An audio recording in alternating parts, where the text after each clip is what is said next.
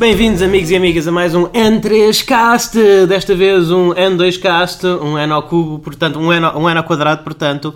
uh, não está cá, sim, não está cá o nosso uh, querido co-anfitrião Daniel Costa, portanto, resta-vos a vós ouvir-me a mim, Luís Magalhães, o anfitrião neste podcast sobre videojogos em português.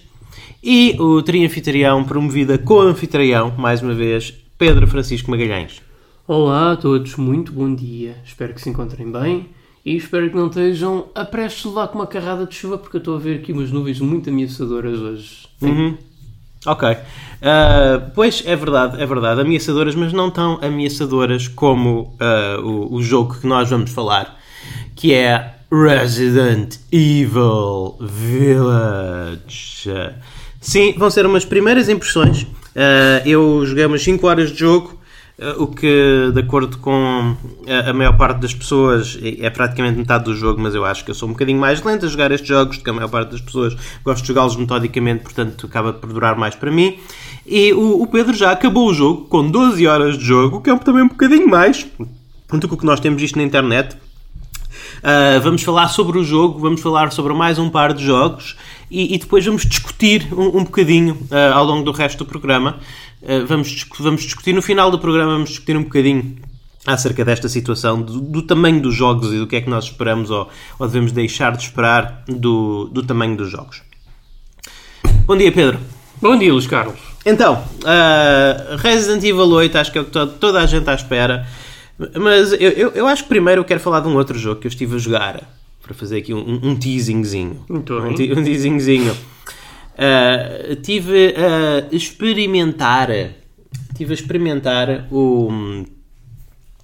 Aquela feature relativamente nova da Series X que aumenta as frames por segundo de uma quantidade selecionada de jogos, uh, de jogos mais antigos. O que eles chamam o FPS Boost. E uma, uma coisa interessante que eu reparei é, é que eles disseram no último update do FPS Boost que tinham uh, aplicado o FPS Boost ao Assassin's Creed 3 e eu pensei, bem, eu não quero jogar Assassin's Creed 3 outra vez. Eu gostei mais ou menos do jogo, mas está longe de ser o meu Assassin's Creed favorito. Mas espera aí, esperas. Ma- mas espera aí, porque no Assassin's Creed 3 da Xbox One está incluído o Assassin's Creed Liberation HD. Aí está um jogo de Assassin's Creed que eu não acabei e que eu gostava muito de, de voltar. Portanto, eu voltei a isso. E tenho-te a dizer, Pedro Francisco Magalhães, que ah, jogar um Assassin's Creed a 60 frames por segundo numa consola é, um- é algo mágico. Porque realmente agora, porque até agora, eh, com com exceção do mais recente, do Assassin's Creed Valhalla, o- os jogos, os Assassin's Creed na consola estavam todos, eh, estavam todos presos aos 30 frames por segundo. E há jogos que eu não me importo de jogar a 30 frames por segundo, até acho que acrescenta alguma coisa ao aspecto cinemático do jogo. Por exemplo, os Yakuzas. O Yakuza eu não, não sinto problema absolutamente nenhum a jogar eh, a 30 frames por segundo. São umas 30 frames por segundo muito fluídas. Mas no Assassin's Creed realmente incomodava-me e gostava-me e tinha dificuldade em jogar aqueles jogos a 30 frames por segundo. Bem, agora é fantástico. Ligando o FPS Boost na Series X, o Assassin's Creed Liberation fica mesmo a 60 frames por segundo. E, e ele ainda é um jogo bonito, porque isto é a versão HD e a versão Remaster HD foi remasterizado para Xbox One e, e tem boas texturas e tem HDR nativo e tudo isso. Então, é claro, continua a ser um jogo de, de que não é sequer da última geração, que é de uma geração anterior a essa, Exato. mas é bonito. É, é realmente, é, é, é, é realmente bonito. E, e foi com muito gosto que eu, que eu voltei a jogar com a Aveline, com a Aveline, que é uma personagem que eu acho que é muito, é muito subutilizada na história do Assassin's Creed, que acho que, é, acho que é uma das, foi uma das personagens com quem eu gostei mais de, que eu gostei mais de conhecer e que pronto, só teve assim um joguinho que é basicamente um spin-off. Tu jogaste este jogo, Pedro, o que é que tu achaste? Ah, por acaso ainda não joguei. De- confesso que é daqueles Assassin's Creed que não tive a oportunidade de jogar. Ele corre muito bem no PC, já agora. Ah, sim, sim, eu acredito. É um jogo de Vita. Originalmente foi um jogo de Vita, portanto, isso com Exatamente. certeza de correr bem no, no meu PC. Ele corre muito bem no PC. Eu, eu só. Não sei, hoje em dia eu gosto mais do, de poder jogar nas consolas por causa das, das coisas de qualidade de vida. Eh, portanto, eu, esperei e, e estou a jogá-lo agora. Sabes, eu tinha saudades de jogar. Eu lembro-me de no episódio que nós fizemos acerca de como consertar Assassin's Creed e eu tinha saudades de jogar um Assassin's Creed assim mais, mais tradicional. Tu disseste que gostaste mais do Assassin's Creed 3? Foi? Não, Ah, não, foi dos que não. gostaste menos. Aliás, foi dos que eu gostei menos até. Ok. Pois. Eu percebo porquê. Eu, eu- eu percebo porquê. Este aqui é um bocado melhor, mas sofre um bocadinho das mesmas situações. Que eu acho que, eu acho que já agora o Assassin's Creed que sofre mais com isso é o Valhalla também. Que é, para mim, Assassin's Creed, o mais divertido de Assassin's Creed é navegar um espaço urbano com aquele tipo de movimento tipo parkour. E isso exige naturalmente um espaço urbano com, uh, muitas, com muitos edifícios verticais e com uma alta densidade de exercícios. E o Assassin's Creed Valhalla é, é- é passado na Inglaterra Antiga, onde que é basicamente só prados. Basicamente só prados e florestas, e as florestas são pouco densas, e, e- e quando há uma vila, é, tem alguns castelos, mas os edifícios são quase todos edifícios de um, dois andares no máximo, não, não há aquela sensação de estar a navegar em parkour por uma cidade como havia nos outros. Exatamente. E o 3 também acontece um bocado isso. No 3, porque o 3, tem- lá está, é, é quando a América está a ser desbravada. Boston é uma cidade interessante, mas não tão interessante como as cidades antigas do 1 e do 2, não é? E depois tinha a parte da floresta, mas as florestas não eram assim muito densas. Aqui está melhor. Continua a não estar assim muito bom. A cidade é Nova Orleans, eh, na Libera- eh, Liberation. Também não é uma cidade que tenha assim edifícios muito grandes, portanto, eh, está mais ou menos ao nível de Boston. Mas a, a outra parte em que o jogo se passa, que é o Bayou de Louisiana, o Bayou, por sua própria natureza, é uma floresta muito mais densa. Então, realmente, a- a- acho que é no Assassin's Creed Liberation que- em que realmente ganhou vida aquela, aquela mecânica de andar nos ramos de árvores e de andar fluidamente pelos ramos de árvores. Eu gosto muito de fazer isso com a Aveline, são as minhas partes favoritas do jogo. Ok, ainda bem que estás a gostar dos Carlos, até porque eu sei que os Assassin's Creed tendem a ser uma experiência um bocadinho agridoce para nós. Sim. dado pronto aquele síndrome de genericidade, como o Daniel costuma dizer, que eles sofrem. É. Mas eu gosto de que pronto, estás-te a divertir com um Assassin's Creed para variar. Estou. Sabes, uh, uh, Assassin's Creed, tu no outro dia estavas-me a, a falar um bocadinho da situação do, de como estavas a gostar do Prey por causa de poderes fazer, de poderes arranjar a tua própria forma de fazer as coisas. Assassin's Creed normalmente é o oposto disso. Este jogo tem um cheirinho, tem, tem um cheirinho disso, porque a Avelina há uma mecânica que eu gosto bastante e que é subaproveitada. Eu gostava de ver um de jogo a série de Assassin's Creed com a Aveline, porque eu acho que em virtude disto ter sido um jogo de, vida, de Vita, foi um bocado limitado nas ambições que eles podiam fazer em termos de estrutura. Mas há uma- algumas missões, por exemplo, estou-me a lembrar de uma missão em que eu tinha que assassinar um tipo que estava numa fortaleza militar. Que saudades do. Que saudades do, do- dos Assassin's Creed em que a coisa principal do jogo as missões, era assassinar pessoas, hein? Não sei, agora, em vez de ser, ser um, um, um, um, clone, um clone do Witcher 3. Um clone do Witcher 3, mas enfim. Eh, Eu tinha que assassinar este tipo e como tu sabes, os Assassin's Creed antes davam-te pontos de bónus por completares tarefas de determinada, de determinada maneira, que era o que eles chamavam a sincronização completa. Então, neste caso, eh, o- não podes ser visto, é um fail state imediato se tu fores visto, se tu fores detectado. Oh. Uh, tens que matar uh, para ter sincronização completa tens que matar uh, o, o alvo explodindo um barril de pólvora para parecer um acidente porque no Ford estão, estão a fazer treinos de live fire então assim parece um acidente só que depois uh, tens que uh, só, só que depois tens que ir lá uh, e, e tirar um documento do corpo dele então, sem ser visto, porque se for visto é fail state. Na realidade, depois de o matar, se for visto não é fail state. Mas como estás num quartel-general com pessoas em live fire, é mesmo uma batalha muito difícil, quase impossível, porque de repente tens tipo 20 gajos a disparar contra ti. Então, isto ah, é um problema. Isto, é um problema porque eu estava aí lá como assassino e até eu conseguia matar com o barril de pólvora, só que o barril de pólvora estava situado muito próximo de várias patrulhas de guardas e era quase impossível eu depois descer lá e eh, descer lá e, e tirar o que eu precisava do, do, corpo, do, do corpo dele. Então, como é que, como é que eu resolvi isto? Bem, a- a- o twist aqui é que, ao contrário de que acho qualquer eh, outro Assassin's Creed, não sei porque eu não joguei todos, a Aveline pode disfarçar-se. Ela consegue alternar entre três personas. Consegue alternar entre a, a persona assassina, com o equipamento normal dos assassinos. Consegue alternar entre a persona dama, em que é uma, uma dama eh, adotada por nobreza. E consegue alternar entre a pessoa escrava. que é, pronto, como, como normal, ela é, ela, ela é negra e naquela altura a, a escravatura existia nos Estados Unidos. Então, o que eu fiz foi, uh, eu equipei o meu, o meu fato de assassino, limpei os telhados, para ter a certeza que podia movimentar livremente pelos telhados, depois fui trocar de roupa, equipei a minha roupa de escravo, uh, cheguei próximo do forte, agarrei numa caixa, uma caixa de mantimentos, e entrei pela porta adentro Entrei pela porta adentro, porque eles, para, para os guardas, é normal. Isto é uma escrava, está a transportar mantimentos para fora, claro. Sentido. Entrei pela porta adentro, uh, de, de, larguei, quando estava lá dentro, larguei a caixa. Quando eu larguei a caixa, as pessoas começaram a olhar assim com um bocadinho de suspeita, mas eu depois agarrei logo outra coisa, que foi barril de pólvora. Posicionei o barril de pólvora num sítio mais conveniente, mais longe das outras pessoas.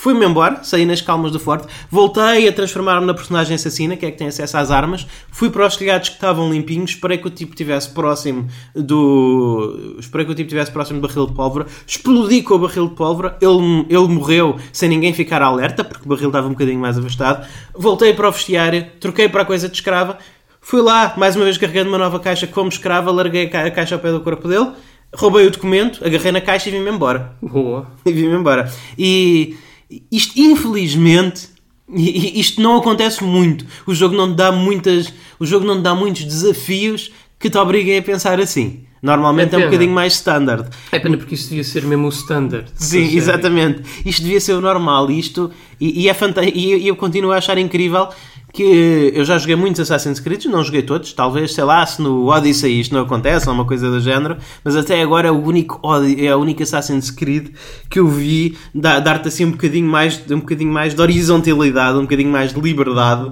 na estratégia que tu podes tomar para aproximar o nível. em todos os outros Assassin's Creed, mesmo aqueles que dão mais liberdade, como por exemplo o Valhalla, a estratégia é ou vou à batatada e mato toda a gente, ou vou em stealth e mato só uma pessoa mas não, não, há, não tens, esta, não tens esta, esta possibilidade de usar disfarces e coisas não, assim. Não, nunca. Não me lembro do último que fez isso, muito sinceramente. Sim. Acho mesmo, mesmo muito fixe. A tecnologia FPS Boost é muito boa.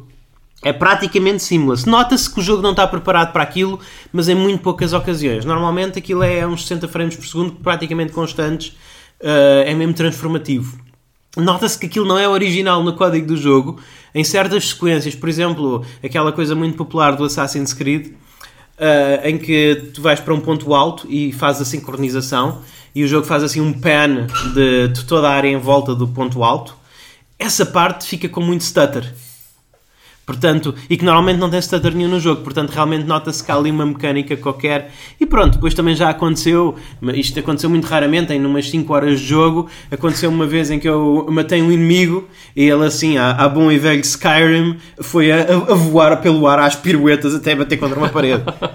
não é? Portanto, realmente, quando as pessoas. Nós sabemos isto, como estamos mais habituados a jogos de PC, talvez o pessoal de controle não esteja tão habituado mas quando nós mexemos, quando nós alteramos artificialmente a frame rate de um jogo para uma coisa que os motores de física do jogo não foram desenhados em volta dela, às vezes acontecem destas coisas. Mas foi só mesmo uma vez, eu não acho que seja. No geral, eu acho que esta solução de FPS Boost da Microsoft, pelo que eu experimentei com base neste único jogo, é 9 em 10. Mas só uma dúvida, eu, eu tenho a ideia que tu tens uma televisão 4K a 120 Hz, não é? Sim. Então, mas eu, eu tenho ideia que o FPS Boost eles aumentaram até 120 frames por segundo, não foi? Em jogos selecionados. E esse não foi um deles? Não, não, não. Não, há, 100 há cerca de 100 jogos, acho que são 97, mas não, se não estou em erro, que têm a tecnologia FPS Boost e alguns desses uh, têm-na aplicada nativamente, ou seja, não tens que fazer nada. Noutros, como é o caso do Assassin's Creed Liberation, tens que manualmente acertar. E ainda outros uh, têm 120 Hz. Mas o FPS Boost dá-te um baseline de 60 frames por segundo. É o baseline. Uh, mas nem todos os jogos nem, nem todos os jogos funcionam, nem todos os jogos foi, foi, foi, foi colocado. Okay. Uh, mas este foi o que eu experimentei e, e adorei, foi fantástico. Para mim, agora, o, o sítio ideal para se jogar Assassin's Creed Liberation deixou de ser o PC e passou a ser a Xbox Series X, porque há muito mais qualidade ah, de vida. Sim, eu posso dizer pelo menos de antemão que eu, se eu tivesse essa possibilidade, antes preferia jogar, por exemplo, o Origins numa consola, porque no PC, pronto, a. Ah, foi o que eu já falei uns casos anteriores. Já li um problema, efetivamente, na forma como a Ubisoft programou aquilo, que, pelo menos para quem tem algumas placas de Nvidia, aquilo pode ser fazer um, um micro stutter de 10 em 10 segundos, que é Uhum. muito chato. É. Portanto, é, é isso mesmo. É, é, é, é, é, isso, é isso mesmo. Eu gosto muito de jogar a série Assassin's Creed nas consolas. É uma pena que, esteja, que tenha, tido, este- este- tenha estado até agora limitada a 30 frames por segundo, mas parece que isso acabou de ser. O meu único problema, problema eh, nesta iniciativa da Microsoft é que eu acho que ela não é ambiciosa o suficiente.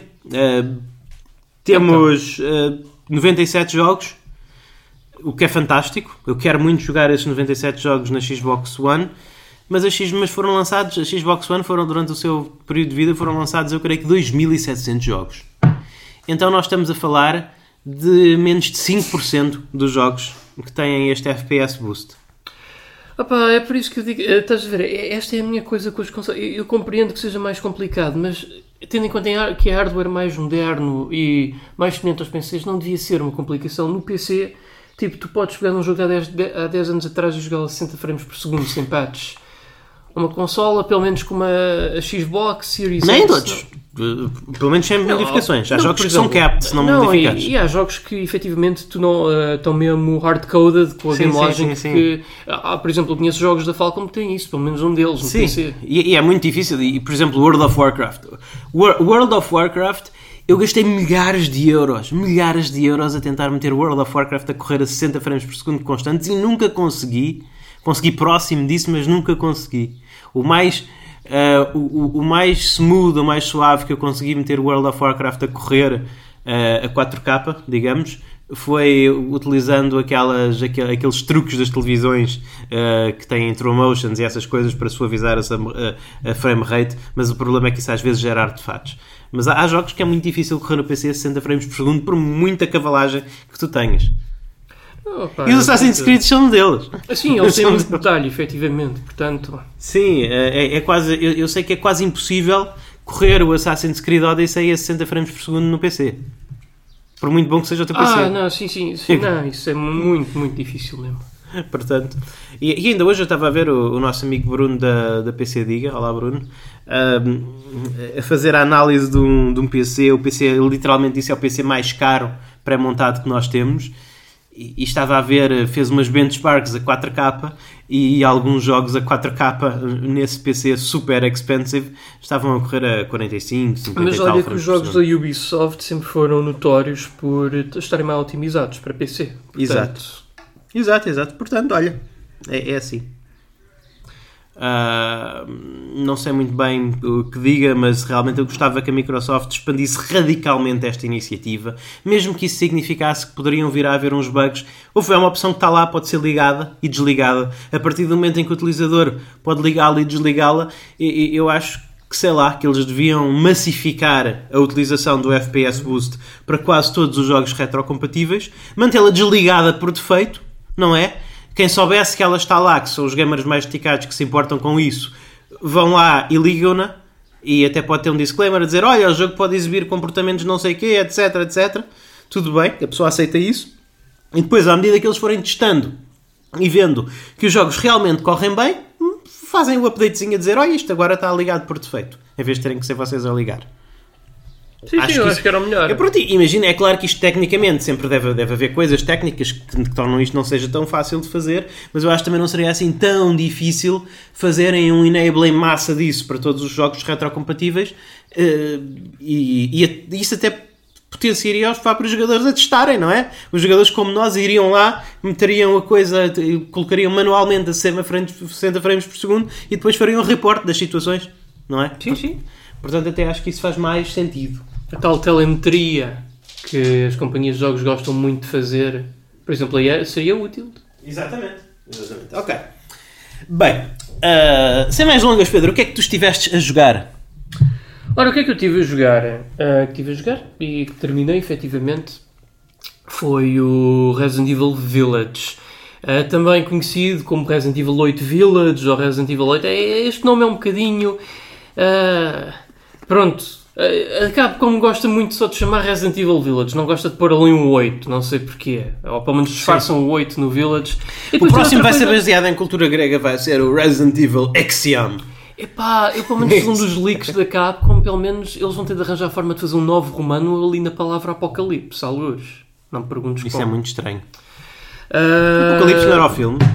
Epá, pelo menos nos documentos leakados está lá Resident Evil Apocalipse, lá previsto para 2023, 2024, se for... o- Hum, pode ser só um codename, não é? Sim, sim, isso também é verdade. é Ou pode ser um verdade. spin-off? Ah, pode, não sei, epá, é a ver para ver, mas pelo menos sabemos que já está um spin-off a caminho, que ainda é capaz de ser anunciado este ano, segundo o Dust Golem, e que mais para a frente, pronto, vamos ter... Obviamente vai ser oficialmente anunciado o, re- o remake do 4 Ok. e inevitavelmente iremos ter o nono título da série que vai ser para encerrar ali Ok. a trilogia do Ethan Winters. Uhum. Spoilers, Pedro. Pensava que...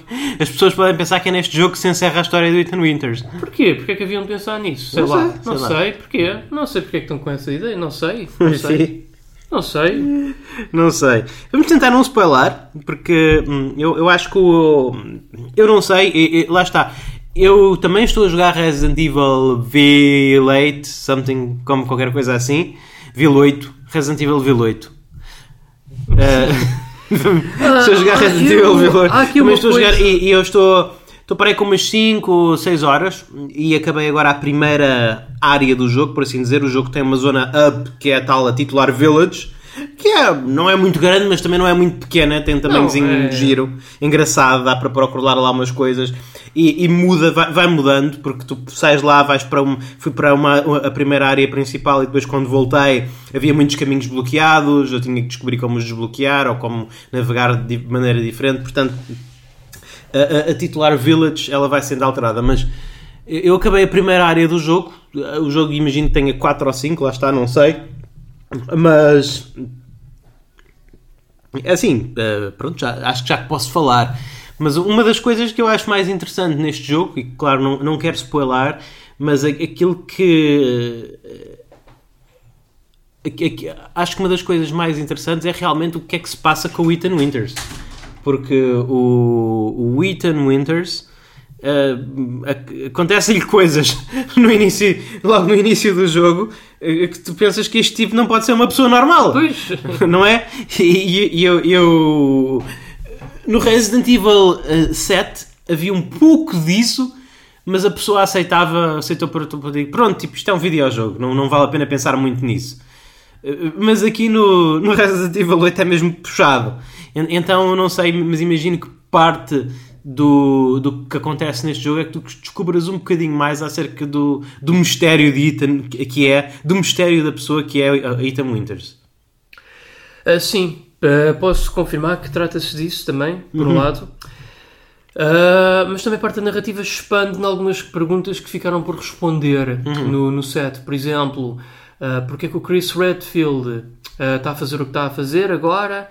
Porque é que ele no jogo passado, quando o vimos no final do Resident Evil 7, porque é que ele estava, tinha ali num helicóptero chamado Blue Umbrella? Ah, essas perguntas todas são aqui, digamos, são respondidas e depois abrem ainda espaço para outras perguntas. São, são respondidas porque é que ele fez cirurgia estética facial para se tornar outra pessoa? Epá, essa é a única coisa que é da parte da Capcom que eu nunca vou perceber. Não? Ou Ok. não, não percebo. Foi uma coisa que. Porque irmos do. Foi prova por ter, Ir- teve que ir irmos, para... irmos do Portamontes musculado do 5 até ao Average Guy do 7 e depois para o frigorífico humano que é o Chris Redfield neste jogo é realmente. Chris este homem- Redfield fez bulk up. eu, eu acho que este, este homem, de uma forma ou outra, já acabou por ser infectado por um vírus qualquer que efetivamente não o dominou, mas está-lhe a trazer alterações que nem ele próprio se apercebe. Sim, foi nos. Foi, foi há aqui 4 anos o Resident Evil 7? Foi em 2000, acho que até foi em 2017, precisamente. 2017, uau. Posso Quatro estar enganado, mas- Nossa, pá, o tempo passa rápido. O tempo, o tempo passa rápido. Não, foram, foram 4 anos de extremo, extremo, extrema dedicação ao ginásio e aos batidos de proteína. Com- ali com, com o Chris Redfield, porque o gajo está uh, bulky. Ah, mas enfim. Vamos deixar de, não vamos falar muito da narrativa porque este jogo acabou de sair, então Exato, nós, nós exato. fizemos aqui alguns, alguns teases, mas nada de especial para as pessoas que nos estão a ouvir e, e- vamos falar no, no, no jogo em si. Pedro, tu, tu acabaste o jogo, portanto eu quero saber o que é que tu achaste. No geral, sem, sem entrar aqui em review, fazemos uma análise mais hum, É assim, daqui a umas semanas. Eh, sendo o Resident Evil, obviamente que gostei. E, e já agora vou aqui para frisar que gostei mais que o remake do Resident Evil 3. Uhum. Uh, no entanto, eu atrevo-me a dizer que eu gostei mais do 7. Isto porquê? O 7 era tipo uma espécie de regresso às raízes e de certa forma uma homenagem ao primeiro jogo, nomeadamente na sua fase de protótipo, como um jogo na primeira pessoa. Era um jogo mais lento e metódico. Aqui o 8 tem mais uns cheirinhos de Resident Evil 4. Há aqui muitas circunstâncias e eventos onde este jogo praticamente se torna num campo de batalha. Uh, e até o próprio Ethan nota-se que está uma pessoa mais capável de em combate, seja corpo a corpo, como a, a usar a utilizar armas de fogo. Se bem que em corpo a corpo ainda não é recomendado jogar-se o jogo só com uma faca. Se bem que há aqui um achievement para se terminar o jogo só com faca, portanto, boa sorte. Eu aqui não me estou a ver como, mas pronto. Ahm, eles acrescentaram umas mecânicas interessantes. Temos agora uma mecânica de crafting bastante rudimentar, mas muito funcional. Eu gostei para fazer eh, kits de first aid, munições, minas, pipe bombs. E temos também o, o novo marcador que é o Duke, que é Sim. basicamente ele é o marcador do. é o equivalente ao marcador do Resident Evil. Ele até o conhece.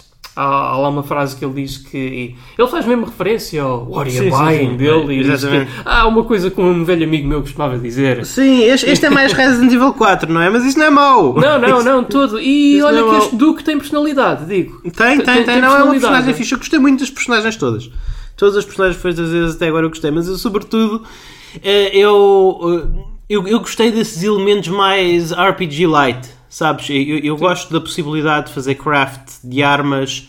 eh, isso também ajuda no management de inventário, porque o- o, eh, os, os itens que tu precisas para fazer craft de, ar- de- de- de munição não ocupam espaço no inventário, enquanto que a munição ocupa, portanto também há aí uma pequena decisão estratégica. Uh, gosto do fato de poder fazer loot dos inimigos uh, porque, uh, e depois de usar esse loot para comprar munição, se bem que isto não, não retira completamente aquela tensão Não, uh, do não, não. Survival Horror, porque o, o Duke tem estoque limitado de tudo, E não, é há nada, caro, não há nada, caro. e é caro e, e não há nada que possas comprar indefinidamente, mas já tem um bocadinho mais a elasticidade em compote, ou seja, não te sentes obrigado, tu, tu não, tu não te sentes obrigado como te sentes às vezes em alguns Resident Evil em matar coisas à facada ou tentar evitá-los constantemente. Ou, ou- ou assim. E, e podes aproximar, por exemplo, há inimigos que eu me sinto confortável em matar à facada. Por exemplo, os inimigos voadores, ou aqueles inimigos que têm eh, uns inimigos que têm as capas, que fazem lembrar o Resident Evil 4 no castelo, Ah, que se mexem bastante lentamente e quando atacam, atacam, normalmente perdem o equilíbrio se falham um golpe. Portanto, eu sinto-me confortável em utilizar a faca de combate para matar esses. Mas, por exemplo, quando estou na, na tal village e tem uns inimigos que são um bocadinho mais ágeis, um bocadinho mais agressivos, eu tenho muita dificuldade em lutar, em, em lutar contra eles com a faca Não, não. e normalmente aí uso um bocado de munição. Esses até eu tenho que ir à espingardada, que eles são muito velozes. Eles são muito velozes. Eu normalmente consigo, se for só um ou dois, normalmente consigo matar com a pistola. eh, quanto mais não seja o primeiro e depois usar a espingarda no segundo, mas sim, eles são, eles, eles são inimigos que são, são- que são desafiantes. Eh, mas no geral eu gosto, eu gosto muito do ritmo estrutural deste jogo, sabes? Eh, não é tão. Não é tão assim. Acho, acho que está bem equilibrada a exploração com o combate. Acho que está mais ou menos 50-50. Enquanto, por exemplo, o Resident Evil 4 puxava um bocadinho demais para o combate, para o meu gosto. Parecia, às vezes, parecia um bocadinho um shooter. Enquanto que. E o, e o 5 às vezes também. Eu acho que este está mais próximo do 5, talvez. Epá, eu também não vou tão longe, porque mecanicamente, principalmente na forma como tu controlas o Winter, dá ali muita impressão que tu ainda estás um bocadinho constrangido em termos de combate. Não é assim um Call of Duty como a Capcom Sim. tentou fazer com o 5 e com o 6. Mas sim, tens ali momentos que são... Ah, que aquilo fica realmente, como eu referi há bocadinho, num autêntico campo de batalha. Tu, às vezes tu até perguntas quando é que aquilo tem fim. Mas, mas por acaso, falando do combate, hum, epá, deu-me agora uma branca O engraçada. que é que tu achaste da gunplay? Eu, eu achei. Ok! Ah, era isso que eu queria comentar. A gameplay é ok, mas, mas faz sentido tendo em conta que o, lá está, o Ethan também não é nenhum. Ele, de acordo com a narrativa, ele teve treino militar por parte Sim. do Chris, mas ainda assim ele não é o Chris a combater. Mas também, Pois. ver, o Chris já tem décadas de combate. Agora, o que eu vou dizer é que pela primeira vez na história da minha vida. Este é o primeiro Resident Evil que eu senti a necessidade de jogar com teclado e rato para conseguir fazer bem aqueles headshots. Os inimigos eu senti que eles eram tão erráticos a mover-se, nomeadamente os Lycans, que Uhum. Sim. eu com, com um comando, e eu tu já sabes que eu para apontar eu tenho que usar o analógico invertido, porque se for com, Oh. sem ser invertido eu não consigo. Ah, eu realmente eu necessitei da ajuda de um rato para. Tentaste mudar os settings, eh, de- porque o jogo dá- dá-te nas Sim, tem aim opções... assist, tem, tem. O jogo dá-te bastantes settings, mas fora a aim assist também deixa controlar a aceleração e a velocidade da mira. E eu acho que os settings por defeito não são muito bons. Epá, eu vou-te ser sincero, eu, esse é o meu grande problema com jogar jogos na primeira pessoa e, por extensão, às vezes, terceira, com comando. É que muitas vezes eu não tenho pachorra para estar a encontrar ali o sweet spot na sensitividade do Ah, pois, analógico. eu eu prefiro que os jogos não. Para mim, isto é uma falha. Eu, eu acho que os jogos não deviam dar. Eu, eu acho que os jogos não deviam dar, não, não deviam dar essa opção. Deviam ser testados até encontrar um que fosse mesmo bom. Exatamente. Eu, eu não percebo, eu, sinto que não foi muito testado isto, porque realmente eu acho que os valores por default são péssimos. Eu não vejo o que é que o aim assist faz. Uh, por contraste no Returnal, outro jogo que eu joguei que não vou falar hoje, porque uh, da próxima vez que falarmos sobre este jogo vamos fazer uma análise. Mas o Returnal, eu, eu- quando eu ajusto um parâmetro no- na, na gameplay do Returnal, ou seja, mudar o, o aim assist entre os três níveis, por exemplo, eu noto imediatamente a diferença. Aqui eu não, aqui eu não sei. Para mim, ter o aim assist ligado ou desligado, eu não sei o que é que aquilo faz. Não faço. Nem eu, não sei o que- opá, não sei se aumenta. a- Não sei se tipo faz com que as balas se tornem imã com as hitboxes ou Pois. se. É difícil dizer. Não sei, mas eu, eu acho que é realmente tu tens razão. É, é difícil acertar nos inimigos, mas parece que não é difícil por tu estares a fazer mal. Parece que é difícil porque a mira, a mira move-se de uma maneira esquisita. A mira move-se de uma maneira esquisita. É, é difícil explicar muito bem como é que isto é, mas é- tu tens razão. É, é quase como se eu tivesse a usar os sticks e a mira fosse desenhada para se mover com um rato. Isso. Epá, eu pelo É estranho. não, não- é a primeira vez em que jogo um Resident Evil em que não me sinto confortável a jogar com comando, muito sinceramente. É. As armas são. E pronto, eu ainda só tive acesso a três armas de tiro, e claro que vão ver mais. Aliás, a quatro, mas duas foram pistolas, portanto tive acesso à primeira pistola, eh, tive acesso à caçadeira, tive acesso à, à espingarda, que é semi-sniper, não é? Não tem o alcance de uma sniper tradicional, mas é semi-sniper. Ahm, e tive acesso a uma segunda pistola. Ahm, a primeira pistola eu achei um bocado meh, não é? Parece um bocadinho um, um, um dispara. Um, um, um- dispara coisas, coisinhas, um, pellet dispenser, um dispara ervilhas. Sim, sim. Parece uma coisinha que dispara ervilhas, não, não se sente grande impacto, não se sente grande força. Ah, a, a mira lá está um bocadinho errática, não, não acho grande coisa. A shotgun é uma boa shotgun. É sim, é. É uma boa shotgun. Acho que tem um bom impacto.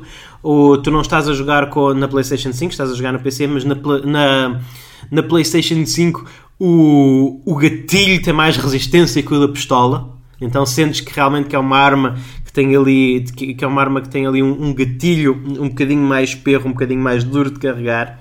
É fixe. Isso acontece a mesma coisa com a espingarda. A espingarda é bastante boa. Quando tu apontas, ela tem um pequenino desvio, aquele desvio normal da pessoa estar a respirar não é? Da- do tremor normal da, do, do tremor normal da pessoa quando está a segurar uma arma. Simula bem isso não é nada assim hum, não, não é nada não é nada do outro mundo quando tu disparas o efeito sonoro está muito bom. Acho- no geral para mim é é um, é um médio bom este Resident Evil em termos de armas do que eu vi do que eu vi até agora. Resident Evil nunca foi a série com as armas mais impactantes mas funciona eu acho que talvez tenha sido por jogar em realidade virtual. Eu acho que gostei mais das armas do, do set. Acho que, tinham, acho que tinham mais impacto, eram mais punchy. Mas pode ter sido, lá está, por ter jogado em, em, em realidade, em, em realidade virtual. Eh, a arma inicial desapontou-me um bocadinho. A segunda arma, que é uma, uma, é uma handgun automática, essa sim já, já tem um bocadinho mais, já, já parece que o manuseamento e o impacto são um bocadinho melhores, mas continua a não ser assim fantástico, comparado, sei lá, com o outro shooter que eu joguei, recentemente, mais uma vez o Returnal, em que todas as armas são fantásticas, aqui são simplesmente, são simplesmente ok. Vai de média, a pistola principal é média, até é boa, como por exemplo o caso do Shotgun e anda sempre mais ou menos por aí. Já agora há uma arma tipo oculta, diga-se de passagem, que não sei se, eu nem sei se isto era só um especial pre-order, se podes arranjar em DLC, mas eu pelo menos eu tive acesso como eu pré-encomendei o jogo há uma Samurai Edge, que por acaso era a que o Albert Wesker usava no primeiro Sim. Resident Evil. É assim, eu usei-a. Epá, a arma é bonita, óbvio, é uma Samurai Edge, mas fora isso, eu funcionalmente eu, eu achei ligeiramente melhor que a primeira que aquele aldeão te dá. Mas tem- também tens uma cena. É Também é não- uma 9mm Parabellum, não é? É. Só que depois tens outra cena, é que tu não podes fazer upgrade desta. O que Ah. para mim não, não me faz muito sentido, porque assim, se fosse um game breaker, tudo bem, eu percebo. Eu fiquei um bocado Mas- chateado por ter investido em upgrades na primeira arma. Malta, se vocês ainda não jogaram um jogo, dica, não gastem. Não, não, não, mas Não- olha, mas não não, há, não há mal, não há mal fazer isso, os caras eu explico porquê. Para já, e isto é uma recomendação que eu faço a todos, e a ti inclusive, é pá, aposta só em firepower, esquece o resto. Sim. Ah, quanto muito rate of fire, um bocadinho, mas sempre firepower. Mas eu tenho conseguido maximizar todas as armas porque Epá, eh, há bastante dinheiro neste jogo. Eu nunca senti que eu tivesse falta de dinheiro. Dos outros recursos todos, sim, tive falta porque o- o Duke tem stock limitado. Mas eu chego sempre ao Duke com dinheiro para fazer quase tudo o que ele tem. Pronto, mas, tu há, mas depois vai haver armas mais à frente que tu efetivamente vais querer mesmo upgradear para o final e vais Ok. precisar para a batalha final. Sim, sim. Ah, dito isto, tu, por exemplo, vamos, vamos presumir que tu encontras depois uma pistola melhor mais à frente. Tu, Sim, podes vender a antiga. e há com os upgrades e Sim, o do que. sim, mas continua a ser. Mas, mas pronto, lá está, continuas a perder dinheiro. Não é? Pá, pois é. Mas sim, eu vendi, foi a primeira coisa quando eu arranjei aquela, depois de testar, depois de ver os stats, percebi e, e vi, Não, regra ok, geral, as, as armas que vão-te aparecendo são sempre melhores que a Pois. anterior, regra geral. Exatamente, exatamente. Portanto, eu lá vendi aquilo, recebi logo um, um- Lá está, eu quando vendi essa arma, fiquei. O, o- a moeda deste jogo é o lei. Quando vendi essa arma, eu fiquei logo com 33 mil leis, consegui logo fazer upgrade à nova. É praticamente tudo. Foi. É, não, não, eu não acho que. Se vocês são aquele tipo de jogadores que gosta de explorar e encontrar os itens todos e, na medida do que as vossas munições vos permitem, matar os monstros todos, ah, acho que hum, não, não vão ter pro- grandes problemas em termos de dinheiro. Em termos dos outros recursos, talvez, mas em termos de dinheiro, não vão ter. Hum, E eu também eu reparei, eu acho que aqui, ao contrário de muitos Resident Evil, os inimigos fazem respawn por, eh, por script, não é por tempo, parece-me. Não, não, é por Porque script. realmente houve algumas áreas, houve algumas áreas em que eu eh, regressei e já tinha morto lá inimigos e estavam lá inimigos novos, mas não me pareceu que eles reaparecessem assim aleatoriamente ao por tempo passado. Era porque já teres completado algum outro evento no jogo. Não, é mesmo por script. Eh, Pelo menos eu não tive, não verifiquei que fosse por Uhum. Pois. tempo, o que eu acho bom, obviamente, senão era um problema sério. Sim, é uma coisa tempo. que me irrita em Survival Horrors com munição limitada, como Survival Horrors devem ter, não é? É, é parte do componente do jogo a munição ser limitada. Eu acho que Eh, também. Mas irrita-me quando há inimigos com respawn infinito. Eu, acho que nesses eles pretendem que tu faça, fujas mesmo, não combatas, mas nem sempre isso é viável. Não é uma questão, e, e- e- e o jogo, e o jogo tem que te ensinar isso, não é? O jogo, tem, há muitos jogos que esperam que tu faças isso, mas que não te ensinam. eh, lá está. A pessoa jogando o, o- a pessoa jogando alguns jogos da série Resident Evil mesmo, a, a instrução que o jogo te dá é que tu, tu tens que matar toda a gente numa sala antes de poderes sair. Oh, sim, em, algum, em algumas situações. Ah, olha, eu, por exemplo, por acaso, ainda bem que tocas nesse assunto, não, acho que não é muito isso, mas é importante salientar relativamente ao combate.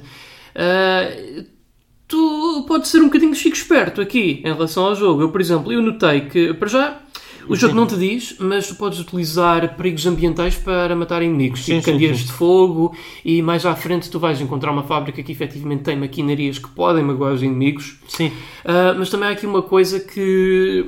Lá está, Chico espertice da minha parte, mas é, é o que eu costumo dizer. Se há coisa que os videojogos me ensinaram é que em situações adversas há que ser um Chico esperto. Acho que sim, isso é E, verdade. e então, aqui no Village, ah, não sei se isto foi por decisão de design ou por limitação, eu noto que quando tu tens várias salas interligadas, os inimigos só te podem perseguir até certo ponto. Ou seja, eu, por exemplo, eu tenho um inimigo que tem um ponto fraco. Eu posso, tipo, encontrar-me com ele, depois fugir para um sítio onde ele efetivamente não pode vir ter comigo, mas quando eu chego à área de influência dele, tipo, eu consigo ouvi-lo aproximar-se e quando ele sai pela porta, ele faz exatamente aquela frame de, de animação que eu preciso para ver o ponto fraco dele e atinjo. E depois eu vou novamente para trás, rise and repeat, até Ok. ele morrer. sim, sim, sim, sim. É, E é, isto é efetivamente dá um bocadinho de cabo de atenção do É o truque diabo. mas- É o truque diabo. Foi uma coisa que eu achei. Uh, tu tens, logo na primeira área do jogo, tens aquelas, aquela sequência de, de- aquela sequência de perseguição constante, estilo Nemesis ou, ou, ou estilo pai da família no Resident Evil 7. Mas eu achei que era um bocadinho mais previsível e um bocadinho mais limitada. Ah, sim, sim. eh, eu, e é isso que acho também é o grande. Tipo, a- acho que podemos falar porque ela é- já é famosa na internet e apareceu em todos os trailers a Lady Dimitrescu. A Lady Dimitrescu, ela eh, é, é capaz de ser a, perseguição mais básica num Resident Evil de sempre, porque tu podes literalmente andar às voltas com ela por, por uma série de quatro, quatro salas, quatro qua- quartos interligados. Vocês podem simplesmente andar à volta com ela a perseguir, com ela a perseguir-vos e, e fintá-la e, e, e fintá-la assim. Ela é muito, muito, muito fácil de fintar, não é especialmente rápida, eh, não, não- sabe muito a videojogo. Não, é, é, é, que- é que é mesmo. E, e as filhas também. As filhas então são mais chatas porque elas se transformarem naquela nuvem de insetos Sim. efetivamente conseguem por si mais depressa, por muito que tu corras. Sim, sim, sim. Mas, mas isso depois, mas isso são mais, lá está, mas essas boss fights são mais tipo puzzle boss fights. Se bem que eu achei interessante. E isso é isso. E, e- eu, eu, eu gostei, eu gostei de, de- Acho que podemos voltar um bocadinho atrás e falar do início do jogo. A primeira hora, primeiras duas horas deste jogo são um bocadinho chatas. É, muito scriptadas, eu achei também. São é, é, é muito. Não, não causa a melhor impressão, não, confesso. não dão assim muita interação. Depois, quando chegas realmente ao castelo, É que a coisa começa é, realmente a saber mais. continuas a ter. Não é um- não, não se torna assim de repente um jogo de ação, nem especialmente julgado com, em, em relação, sei lá, aos Resident Evil mais recentes que já tivemos, ou 2 e o 3. Tem muito menos ação e muito mais exploração. E um bocadinho mais de. E um bocadinho mais de puzzles. Mas sentes que tens mais agência, não é? Sim, sim. Se bem que as boss fights continuam a ser bastante scriptadas, com exceção da última boss fight no castelo. Mas continuam a ser bastante Tu scriptadas. já fizeste quantas boss fights? Peço desculpa. Ah, eu fiz. Não, eu tô- como eu te disse, eu só acabei o castelo. Ah, ok, pronto. Então Mas não- dentro do não- castelo é o que eu estou a não- dizer. Pronto. Dentro do castelo, a- as boss fights, ah, no geral, são. ah, ah, um- um- de resolver um puzzle ambiental para deixar o inimigo vulnerável e depois descarregar munição em cima dele. Basicamente Sim. é isso. É típico Resident Evil. Basicamente é isso. Ah, mas são boas, são interessantes, estão bem feitas, o castelo está bem desenhado, tem... Há, há- há- zonas em que tu precisas realmente de ir para terminar o jogo, mas tu, tu pensas quase que são áreas opcionais, porque estão bem escondidas, os puzzles são interessantes. E acho que está um dos maiores defeitos É. que eu tenho com este jogo. É que, por exemplo, eu no, no Castelo Dimitrescu eh, houve lá salas que eu optei por não explorar porque estava a ser perseguido. Eh, e depois de eu derrotar o boss, o jogo nunca mais me deixa voltar para lá. O que eu acho que é mau. Pelo menos para o Resident Evil. Mas tem de haver uma maneira de voltares ao castelo. Não, não, não há. Posso confirmar que não há forma de regressares para o castelo. A sério. É, quando tu matas um boss, ele não deixa de regressar a explorar essas áreas novamente. O que eu acho muito Isso é chato. muito estranho, deixa-te explicar porquê. Hum. Eh, eh, Porque se calhar aí ainda ninguém descobriu. Não sei, porque deixa-me explicar-te porquê. Porque quando tu ah, falas depois, depois de saís do castelo, depois de derrotares a primeira área, Sim. quando avanças um bocadinho mais com a história, falas com uma personagem, ela, mapa, ela marca-te o lugar de tesouros no teu mapa Ah, sim. e, há um, e há um tesouro que está no castelo. Já sei o que vais dizer, mas não está. Ele dá-te a impressão que está no castelo, mas não está. Eu também Ah, pensei, ok. mas depois eu descobri que é uma caverna lá, que por acaso acontece que está por debaixo do castelo, mas não é o castelo que Ah, voltas. ok, entendi. Ah, isto é chato porque assim, o jogo, há uma coisa que ele faz muito bem, é que no mapa ele mostra-te com a cor de vermelho áreas que tu ainda tens que explorar Sim. para encontrar ou munições ou tesouros, só que é assim. O problema é que eu no Castelo de Dimitrescu houve salas que eu não, não fiz essa busca porque estava a ser perseguido e naturalmente eu quando faço as buscas Sim. eh, eu gosto de fazer com calma. E aqui eu senti a mesma necessidade de procurar por cal- calma Pois. porque o jogo eu sinto que no que toca à exploração tem um problema, que é a poluição visual. Há salas que eu literalmente Sim. dizem que está ali qualquer coisa, mas estão tão ricas em detalhe e em objetos que eu às vezes não consigo Sim, encontrar isso, ali. isso aconteceu muita vez comigo e com a Iria. Eu, eu estou a jogar esta também um bocadinho mais devagar porque estou a jogar com a minha mulher. E, e havia salas em que nós literalmente passávamos, sei lá, 5 minutos à procura e depois desistíamos e chegávamos à conclusão que não sei, se calhar eh, é preciso, se calhar vamos voltar cá mais, o jogo vai-nos meter cá atrás, vai-nos meter nesta zona outra vez, com um item que nos deixa ver coisas que não vemos antes, ou alguma coisa vai mudar, não sabemos, porque parecia realmente que tínhamos literalmente caçado todos os pixels e não encontrávamos lá nada. Nemo. Parece que não é o caso. Há, há salas em que é só um brilhinho, tens que ver um brilhinho na É, parede, tens de disparar lá uma, uma, uma bala para, para cair uma joia. Mas há salas em que nós já estávamos à procura desse brilho e nada. Não vimos. Eu, eu, por exemplo, eh, aqui confesso que foi um bocadinho de gênio. Ah, lá na aldeia há uma casa que tem violinos. Sim. Eu estava ali tipo, a procurar aquele pente fino, mas onde é que raio, o que é que me falta? E, e, por acaso acontece que era num dos violinos que estava suspenso no teto, estava lá uma joiazinha entre, entre as, os fios da, as Pois é. Sim, sim, sim. Interessante saber isso e também há uma coisa, é, lá está. Isso é uma coisa que não é spoiler, mas que toda a gente devia saber antes de começar a jogar o jogo. Às vezes há aqueles artigos que dizem 10 coisas que deves fazer antes de começar a jogar X jogo. Isso. Isso é uma coisa que vocês devem saber, então, caros ouvintes. É, é que depois de derrotarem uma área principal e voltarem a, depois de derrotarem a boss, não vão poder voltar às- a, a- a- a essa área principal. Portanto, façam o que puderem. Façam, façam o que puderem enquanto lá estiverem. Interessante. Pronto, olha, já sei que já perdi uma data de coisa. Não é? Antes, portanto, Espero que nada tenha sido muito importante. Epá, eu pelo menos da experiência que eu tive de jogo, eu pelo menos eu não perdi nada importante. Pode ser que também não.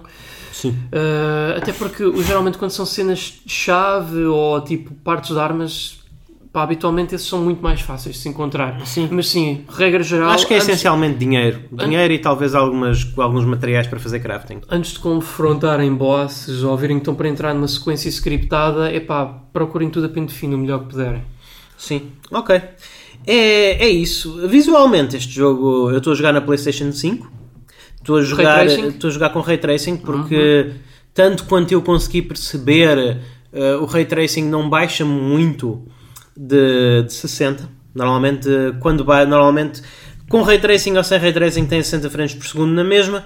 A versão com Ray Tracing em algumas áreas, especialmente áreas com muita, com muita neve ou, ou- muita água, vai lá muitos efeitos volumétricos. eh, às vezes baixa tipo para uns 50 ou assim, mas durante combate, durante em situações em que seja realmente importante ter essa, ter essa frame rate estável, nu- nunca baixa. Uh, fiquei um bocadinho assim com pena de não ter comprado antes para Xbox Series X, porque a PlayStation 5, por alguma razão que me escapa, ainda não tem suporte de VRR, Variable Refresh Rate, e, e este tipo de discrepância de frame rate é completamente eliminada quase por, por Variable Refresh Rate que a Series X tem por defeito. Portanto, não percebo o porquê de não ter, mas nesse caso acho que realmente, por enquanto, até a PlayStation, até a Sony decidir implementar isto na PlayStation 5, não vejo porque é que não o poderiam fazer. Um, até, acho que a versão da Xbox deve ser ligeiramente superior àquela que eu tenho. Agora, o jogo é lindo, é, é absolutamente Ah, sim, sim. magnífico com, com, com ray tracing em 4K, quase sempre a 60 frames por segundo. É mesmo muito bom. É, é mesmo muito bom. É, de um jogo, é, é um dos jogos visualmente mais apelativos. Não chega bem ao, ao- ao nível de qualidade vir- visual que de, de Demon's Souls, que continua a ser o jogo com melhor qualidade visual da geração. O, o- acho que é o. Acho, mas porque este jogo também não é verdadeiramente um jogo next gen, não, Não, é? não, não. Isto é um jogo que saiu para Xbox One e PlayStation 4. Portanto, ah, acho que está mesmo muito bem.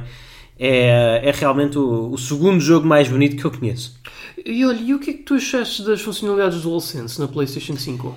É, não, não, é nada, não é nada de extraordinário. Não estamos a falar do, do mesmo nível de coisa fantástica que é o Astro's Playroom e o Returnal. Pois é. é, mas, mas lá está. Mas dá um bocado mais de personalidade às armas, porque tu realmente sentes que armas diferentes precisam de forças diferentes no gatilho, têm tipos de sensibilidades diferentes.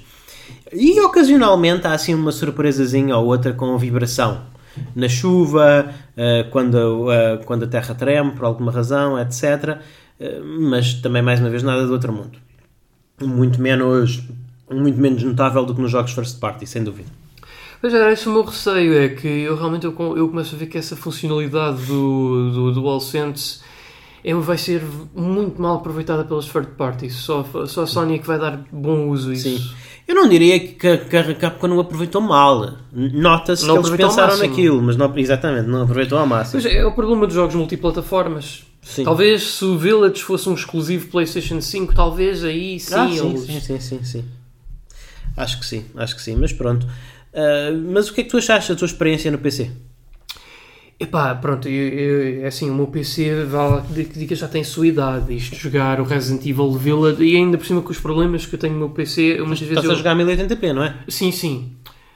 Epá, mas comparado com a minha experiência anterior, que, que é assim, eu joguei este jogo todo nos mínimos e até nos mínimos tem excelente aspecto.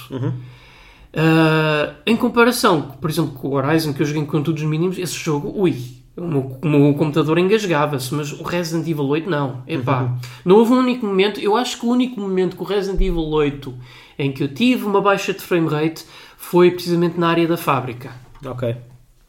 que porque a área, a área da fábrica está tem muito detalhe no background muitos detalhes de background e isso joga com, com a máquina mas fora isso, epá, eu achei que a experiência estava muito bem otimizada eu nem sequer ouvi o jogo puxar pela máquina a minha máquina estava calminha nem, nem estava a apitar nem fazer o barulho típico das ventoinhas a... Sim. Eu eu confesso que a Capcom eh, fez um bom. Não sei se foi mesmo boa otimização da Capcom ou se realmente aquilo tive nos mínimos ao ponto de não estar a puxar pela máquina, mas tendo em conta que é um jogo de 2021, eh, eu acho que isso é um bocadinho estranho. Mas se formos a ver, o jogo continua a correr no Re- no Re-Engine, portanto. É, é. Pois não, acho que é um jogo extremamente bonito e acho que visualmente está, está ótimo. Houve uma coisa que eu achei um bocadinho estranha, talvez seja por eu ainda não ter encontrado, mas eu senti um bocado de falta de uma caixa onde meter coisas. Epá, eu também. É assim, a verdade é que habitualmente quando tu tens a falta de espaço no inventário, o Duke, quando tu encontras ele, habitualmente vende-te uma caixa maior. Mas sim. eu não vejo porque é que eles não podiam ter colocado aqui, muito francamente, uma, uma caixa de itens. Eh, Quer dizer, eu posso não estar a lembrar mal, mas o 4 tinha isso. Agora que eu penso, acho que Já não jogo o 4 há muito tempo. Epá, eu também não, mas eu tenho ideia que não tinha uma caixa de itens. O 4. Talvez, talvez não, talvez não. Portanto, se calhar eu também posso estar muito mal Não habituado, mas... Mas gostei muito disso, voltar ao inventário do 4, gostei muito. Ah, sim, sim, com o típico Tetris de inventário e tudo. Exatamente. Foi, foi, foi, foi uma boa memória, foi. Epá, mas vamos ser honestos, isto o 4, eh, isto o 4 não, isto o Village, epá, isto basicamente eles vão reutilizar uma carrada de assets deste jogo com o remake do 4, vamos ser francos. Sim, Aliás, eu às vezes eu penso que este jogo foi deliberadamente feito só mesmo para que depois... Para ser uma asset dump. Pois... É, não, não, não, lá está, está o castelo, o castelo lembra muito do 4, os inimigos do castelo Os lembram muito dos inimigos do 4. brilhantes, o inventário, o Sim, mercador. sim, sim, sim. Eu sinto que isto já está a ser um esqueleto precisamente para o que É. está para vir Não, o mas este- do 4. Mas eu acho que foi de propósito, sabes? Eles quiseram. Da mesma maneira que eles quiseram homenagear o Resident Evil 1 com o Resident Evil 7, eu senti que eles quiseram homenagear o Resident Evil 4 Sim. com este jogo. E este jogo até. Eu acho que não foi a propósito, mas tem uns cheirinhos de Bloodborne neste jogo para mim. Eu não sei, eu, eu não sei se vou, eu não sei se vou tão longe, mas também eu não joguei tanto o jogo como tu. Enfim.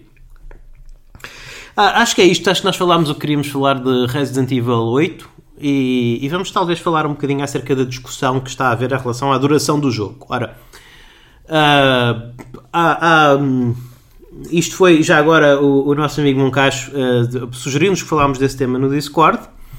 Um, eu uh, deixei lá alguns comentários, mas de qualquer maneira eu acho que ele tem uma boa. Acho que foi uma. Acho que, acho que foi uma boa chega, acho que foi uma boa sugestão. Um, portanto, o, o que as pessoas andam a reclamar neste momento é que o jogo se acaba em 8 horas. O Resident Evil Village se acaba em 8 horas. Esse não foi, bem, quase certeza que não será o meu caso, porque eu tô, já passei das 5 horas e só agora é que acabei a primeira área do jogo. Mas isso é normal, porque eu normalmente jogo lentamente os Resident Evil. Por exemplo, Pedro, eu sei que tu acabas o Resident Evil 2 em 8 horas, acabaste o Resident Evil 2 em 8 horas, ou se calhar até menos da primeira vez que jogaste. Uh, e, e eu demorei 16. Portanto, eu, eu, eu estou habituado a demorar. Eu sou, jogo um bocadinho mais metodicamente e demoro mais a jogar Resident Evil. Mas tu demoraste 12 horas. Foi, foi. E eu fiz tudo que havia a fazer na aldeia. Pronto, fizeste tudo o que havia, a ver na que havia para fazer na aldeia, demoraste, demoraste 12 horas. Ou seja, isso é um, já um bocadinho maior, já é 30% a mais do que as 8 horas descritas. Agora, eh, foi aquilo que eu também respondi no Discord e, e digo aqui. Em primeiro lugar, calma malta, que as pessoas que já eh, revelaram quanto tempo é que demoraram a acabar Resident Evil 8, eh, excetuando eh, as pessoas, excetuando as pessoas que estavam a fazer as análises que receberam o jogo antecipadamente, a maior, parte das, a maior parte das pessoas só teve acesso ao jogo há dois dias. Então, naturalmente, que as primeiras pessoas a fazer report de quanto tempo demora a acabar são aqueles que acabam mais depressa. Mas depois esta média há de ser equilibrada quando as pessoas como eu, que demoram 16 ou 17 horas a acabar o jogo, forem colocar os seus registros no, no site que é usado mais para isso, que é o howlongtobeat.com e, e, naturalmente isso vai inflacionar um bocadinho o tempo. Portanto, lá está, pode-se dizer, ah, é possível acabar o jogo em 8 horas. Eu até acho que é capaz de ser possível acabar o jogo em 4 horas, provavelmente. Quase todos os Resident Evil dão para fazer speedrun. Eu acho que há até um achievement que diz mesmo, Pronto. diz mesmo para tu acabares em menos de 4 horas. Pronto, assim, então, portanto. então, então lá está. Claro que é possível. Mas a experiência da maior parte das pessoas não será essa. Eu acredito que a experiência da maior parte das pessoas esteja acima das 12 horas. Porque se tu, Pedro, que tens fama de acabar estes jogos relativamente rápido, demoras 12 horas, então acho que a experiência da maior parte das pessoas vai andar por aí, se não forem Sim, ou talvez um bocadinho mais. Mas eh, fomos também eh, acabar um bocadinho aqui na, na parte histórica e eu fui ver o, o tempo que todos os Resident Evil demoram a acabar, eh, segundo o howlongtobeat.com. Então, permita-me que os liste. Resident Evil 1, o original de 96, 6 horas e meia. Uh, Resident Evil 2. Resident Evil 2, onde é que está o, o original? De 98. 6 horas. Ok? Pronto. A seguir, Resident Evil 3 Nemesis, o original. 6 horas e meia. Resident Evil Code Veronica X. 11 horas e meia. Ok, aqui houve um. ou- duplicou o tempo. Resident Evil Code Veronica X duplicou o tempo que normalmente a série demora a acabar. Resident Evil Original Remaster, 11 horas. Resident Evil 0, 10 horas. Uh, a seguir tivemos o, o 4, Resident Evil 4, 16 horas.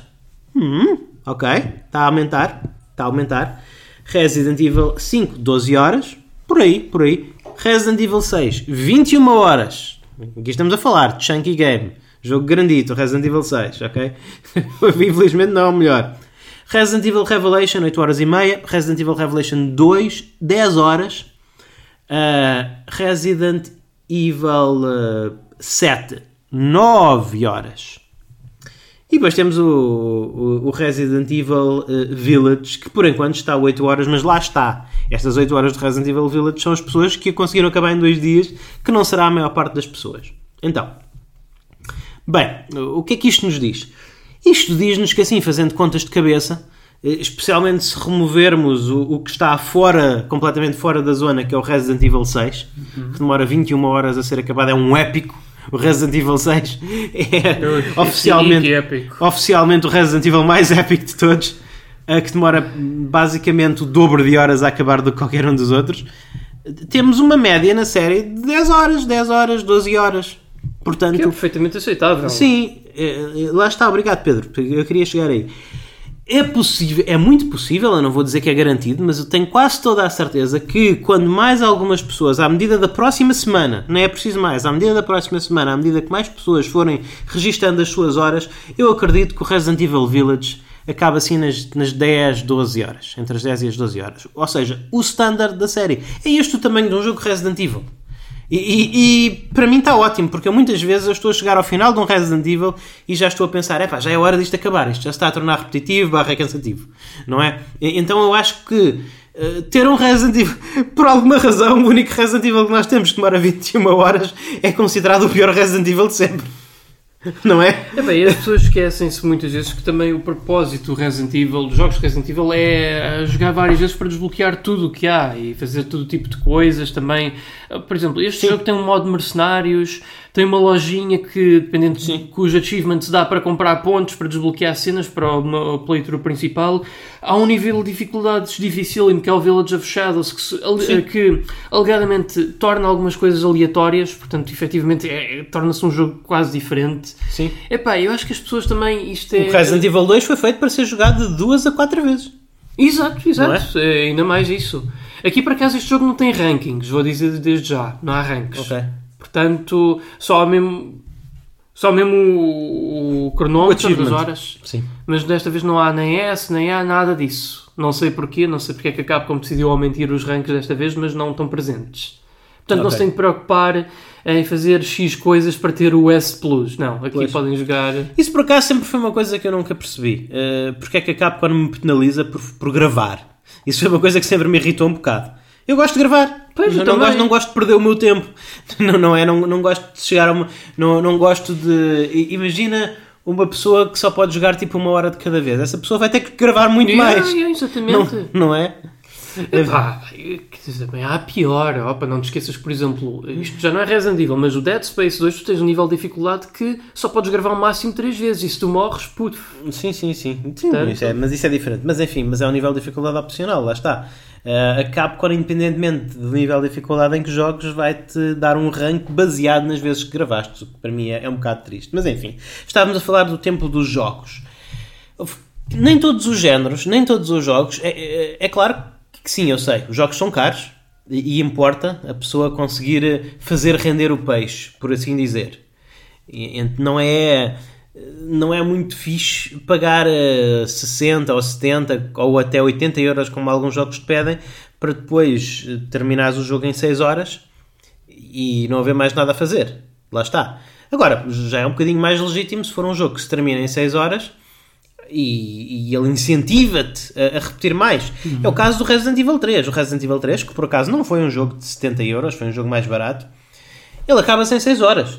Mas o, o- próprio jogo que mete logo na cara um- uma, uma loja a dizer: Olha, isto, tens aqui muitas coisas para desbloquear, gostávamos que jogasse este jogo mais, tens aqui muitas coisas a fazer. Tem muita longevidade para além do tempo que demora a acabar. Mas eu também queria, queria insurgir-me aqui um bocadinho contra esta ideia que os jogos têm que ser grandes. Não sei o que é que tu achas, Pedro, mas eu eh, eu, eu acho que é bom nós termos jogos de alta qualidade, como o Resident Evil Village, de 8 horas. Se, se for 8 horas que este jogo. Eu nunca vou acabar. Sim, eu acho impossível eu acabá-lo em 8 horas. Mas se isso acontecesse, eu, acho que é mais importante o, o- aquilo, o, o tu divertiste, o que é que tu te divertiste de 8 horas, do que o jogo demorar 18 horas e ter muita palha pelo meio. Lá está. É? é o caso, por exemplo, do, do Hades. Uma das coisas que eu gosto no Returnal, que acabei em 20 horas e planei acabar mais um par de vezes porque quero ver, tentar ver o final completo, eh, acho muito mais interessante isso do que o Hades. Que o Hades, eh, tu veres o final completo tens que acabar 7 vezes, só que é extremamente repetitivo tudo o que tu fazes no Hades, enquanto que o Returnal te deixa, eh, depois de teres eh, chegado ao boss, depois de ter chegado ao boss do nível, eh, depois, eh, depois de ter chegado ao ao boss do nível pela primeira vez, eh, podes encurtar muito o tempo que demoras a chegar a esse boss e depois de teres desbloqueado um novo nível, eh, podes, tens atalhos, desbloqueias atalhos para voltar a chegar a esse nível, não tens que fazer todos os níveis anteriores. O, o Hades, em contrapartida, eh, não, tu, tu, Hades, tu se morres no último nível, se se morres no nível 6 do Hades, paciência, tens que fazer o nível 1, 2, 3, 4, 5. Isto é chegar ao boss do nível 6 para morreres ali outra vez e tens que aprender outra vez a fazer e, e, e aprenderes a fazer a boss. Tens sempre que fazer o jogo na íntegra até lá. Isso é muito chato. Torna-se muito chato. Por muito bom que o jogo seja, estar a fazer isso. Isso é engraçado à terceira vez. Mas à sexta ou à sétima ou à oitava vez, é, é chato. muito chato. É, é- é muito chato. E, e para quê? Só para dizer que o, que o jogo demora mais horas a acabar? Eu acho que nós temos que respeitar também um bocadinho o nosso tempo, que é tão valioso como o dinheiro. Para algumas pessoas é mais valioso do que o dinheiro. E não vale a pena estar a ter um jogo grande só porque sim. Eu não sei em relação ao Resident Evil 8 porque ainda não acabei. Mas em relação ao Resident Evil 7, que diz aqui que em média demora 9 horas, eu demorei mais. Eu demorei umas 12 horas a acabar o Resident Evil 7. Eu quando acabei esse jogo senti que estava pronto para ele acabar. Senti que não queria que ele durasse mais. Gostei da minha experiência, acabei o jogo e pensei: hum, estou cheio, estou satisfeito. Não preciso de mais daqui. Eu acho que o que os jogos deviam fazer era tipo, deviam ser curtos mas bons e depois, se a pessoa quiser mais, deviam oferecer modos de jogo alternativos e outros conteúdos que opcionais que podem fazer. Sim. Eu também não digo. Lá está, eu quero que os jogos sejam de uma diversidade de tamanhos. Sabes, eu não estou a dizer que não gosto que existem jogos uh, como o Skyrim de 200 horas, não é? Uh, como o Assassin's Creed Valhalla, que eu, eu, tenho, para mim é um caso de amor-ódio. Eu, eu, gosto muito de o jogar e às vezes não gosto nada de o jogar, mas que eu acho que para acabar esse jogo são umas 30 horas no mínimo. Pronto. Uh, e depois, se quiseres fazer tudo que o jogo há, vais para as 100, 200 horas. Eu gosto que existam esses jogos, mas eu também gosto que existem jogos de ação, suspense, aventura de 9 horas. Acho, pode não ser o que toda a gente procura, e eu respeito isso. Pode haver gente que diga eh, eu só posso comprar 3 eh, ou 4 jogos por ano eu quero que esses jogos me durem 3 meses. E, e, eu não gosto muito de repetir jogos, portanto eu quero que o jogo do princípio ao fim me dure 3 meses. Exatamente. Eu, eu respeito isso, só que eu acho que não podemos condenar um jogo por ele não ser isso, porque nem todos os jogos têm que ser isso. Não é? Lá está, eu não eu, eu uh, não, não é que eu não gosto. Eu às vezes gosto de jogar um jogo que demora 30 horas para acabar. Caso do Homem-Aranha, foi sensivelmente isso. Foi sensivelmente isso que demorou a acabar mais o Homem-Aranha mais o DLC. Mas eu também gosto de ter jogos, de poder ter, olha, por exemplo, um jogo que eu acabei recentemente, o Torro Luna Nights, a tua recomendação, Pedro. Acabei esse jogo numas 8 horas e meia e muito contente, muito satisfeito com, com esse período de tempo. Gostei, gostei. Acabei esse jogo, ainda fiz mais umas coisas extra que o jogo dava para fazer e, e foi bom, foi fixe ter um jogo, ter um joguinho de 8 horas para acabar assim entre dois jogos maiores. O que é que tu achas, Pedro? Estou eu a falar muito. Epá, eu acho que também depende muito da experiência. Eu, por exemplo, uh, o Alien Isolation, que é um jogo que eu amo de paixão, epá, muita gente se queixou do tempo de, da campanha principal levar pelo menos 17 horas, mas epá, eu para mim eu adorei. Ah, tendo em conta que era um jogo que ficava cada vez melhor.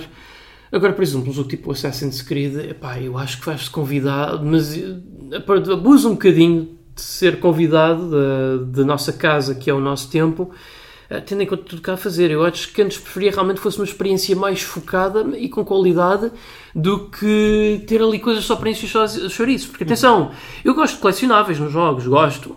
Epá, mas também uh, tudo com tamanho, peso e medida. Ao menos que sejam colecionáveis que tenham tipo ali um, um significado narrativo, tenham um propósito de ser. Não, por exemplo, os do Village, eu achei que os colecionáveis que estavam lá tinham um propósito de ser. Os tesouros porque davam Sim. dinheiro, uh, as peças de armas para upgradeá-las.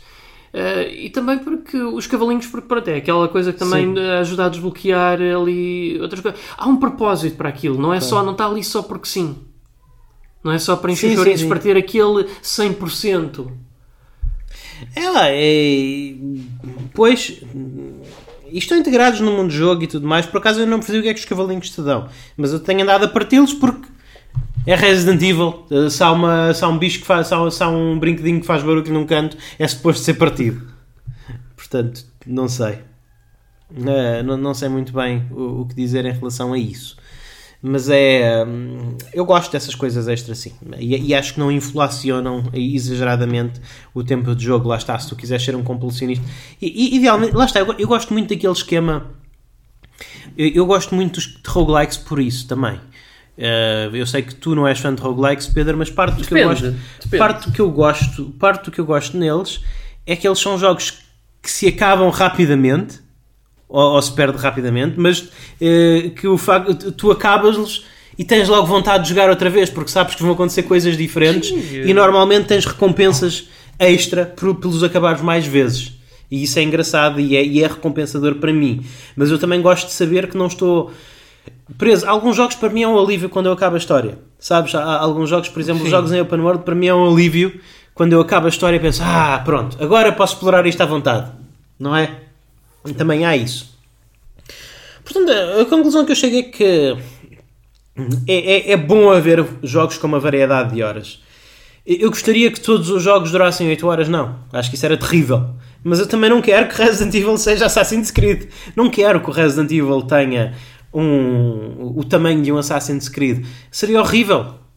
Se eu quiser jogar um jogo com o tamanho de um Assassin's Creed, eu compro um Assassin's Creed Saem todos os anos, malta. não, não é preciso. Não há, não, há, não há falta desses jogos. Não é? Portanto, para mim acho que está bom ambas as coisas. O que nós queremos, no, mais, do que no, mais, do que, mais do que qualquer outra coisa, o que nós precisamos no mundo dos videojogos são opções e variedade. Não é isso mesmo. E, e, nem todos os jogos é aquilo que nós demos muitas vezes em relação às pessoas que dizem que Sekiro e Dark Souls deviam ter níveis de dificuldade. Nem todos os jogos têm que ser para toda a gente. E, e especialmente. E, e, isto podia ser mais grave eh, no, no, há, há 20 anos atrás, em, em, que nós comprávamos um jogo pela capa e, e não sabíamos muito bem o que é que lá vinha dentro. Então era mais fácil de ser desapontados. Hoje é tão fácil descobrir quanto tempo. Lá está. É só ir. Ao... Se, se, o tempo que um jogo demora a acabar importa para vocês, façam as vossas decisões de compra baseadas no howlongtobeat.com e sejam felizes. Por exemplo. Não é? Não, não, não têm que jogar. Só porque o Luís diz que uh, jogou Resident Evil Village, acabou em 10 horas e foi o jogo da vida dele, não significa que vocês tenham que jogar o jogo da vida do Luís, porque há, há 100 jogos que foram lançados nos últimos dois anos que o Luís não jogou e potencialmente seriam jogos da vida dele, mas ele não teve tempo para jogar e vocês, se calhar, podem jogá-los porque são jogos que, à partida, se encaixam mais no tipo de coisa que vocês estão à procura. Então, não, acho que é uma discussão que vale a pena ter, é sempre interessante ter este tipo de discussões, mas a minha conclusão cada vez mais é que é bom haver jogos de todos os tipos e todos os géneros e todos os formatos, fatios e tempos de limites. Disseste tudo. Pronto. Enfim, uh, uma coisa que também é boa para ocuparem o vosso tempo se os vossos jogos são demasiado curtos é interagirem connosco. Venham a reclamar do quão longos ou curtos os seus jogos são para o nosso Discord. O nosso Discord é fantástico, é, é o meu cantinho favorito da internet. Uh, e queremos muito fazê-lo crescer. Portanto, se vocês estão a ouvir isso, façam um favor pessoal e venham ao nosso Discord. Vão encontrar o link, nas, o, o link na descrição do, do episódio. Uh, e quanto a mim, podem me encontrar no Twitter em luís_maga e é também aí que podem interagir com uh, o Entrescast, a conta que é, pelo nosso, que é gerida pelo nosso amigo Daniel, mas nós também estamos sempre atentos a ela. É Entrescast no Twitter. E claro, também podem ir ao Facebook, Pedro que é Entresnet, onde eu vou colocando os podcasts mais recentes que forem sendo publicados e também outro veículo importante para nós, você, nós e vocês interagirmos uns com os outros e também para vocês nos darem o vosso feedback em como é que podemos tornar o programa cada vez melhor. Exatamente. E não se esqueçam, claro, têm sempre uh, o, o e-mail correio.n3.net, onde podem enviar-nos mensagens até para serem lidas no programa, ou sugestões de temas, etc. Nós queremos muito a vossa participação no programa, tanto que o, o Moncacho no Discord casualmente sugere um tema e nós falamos durante 10, 15 minutos sobre esse tema, porque nós temos gosto em falar das coisas que os nossos ouvintes têm interesse em ouvir, eh, desde que seja sempre relacionado com, com videojogos. Então é isso, malta. Muito obrigado por terem estado aqui no N3Cast. Até à próxima, fiquem bem e joguem muito.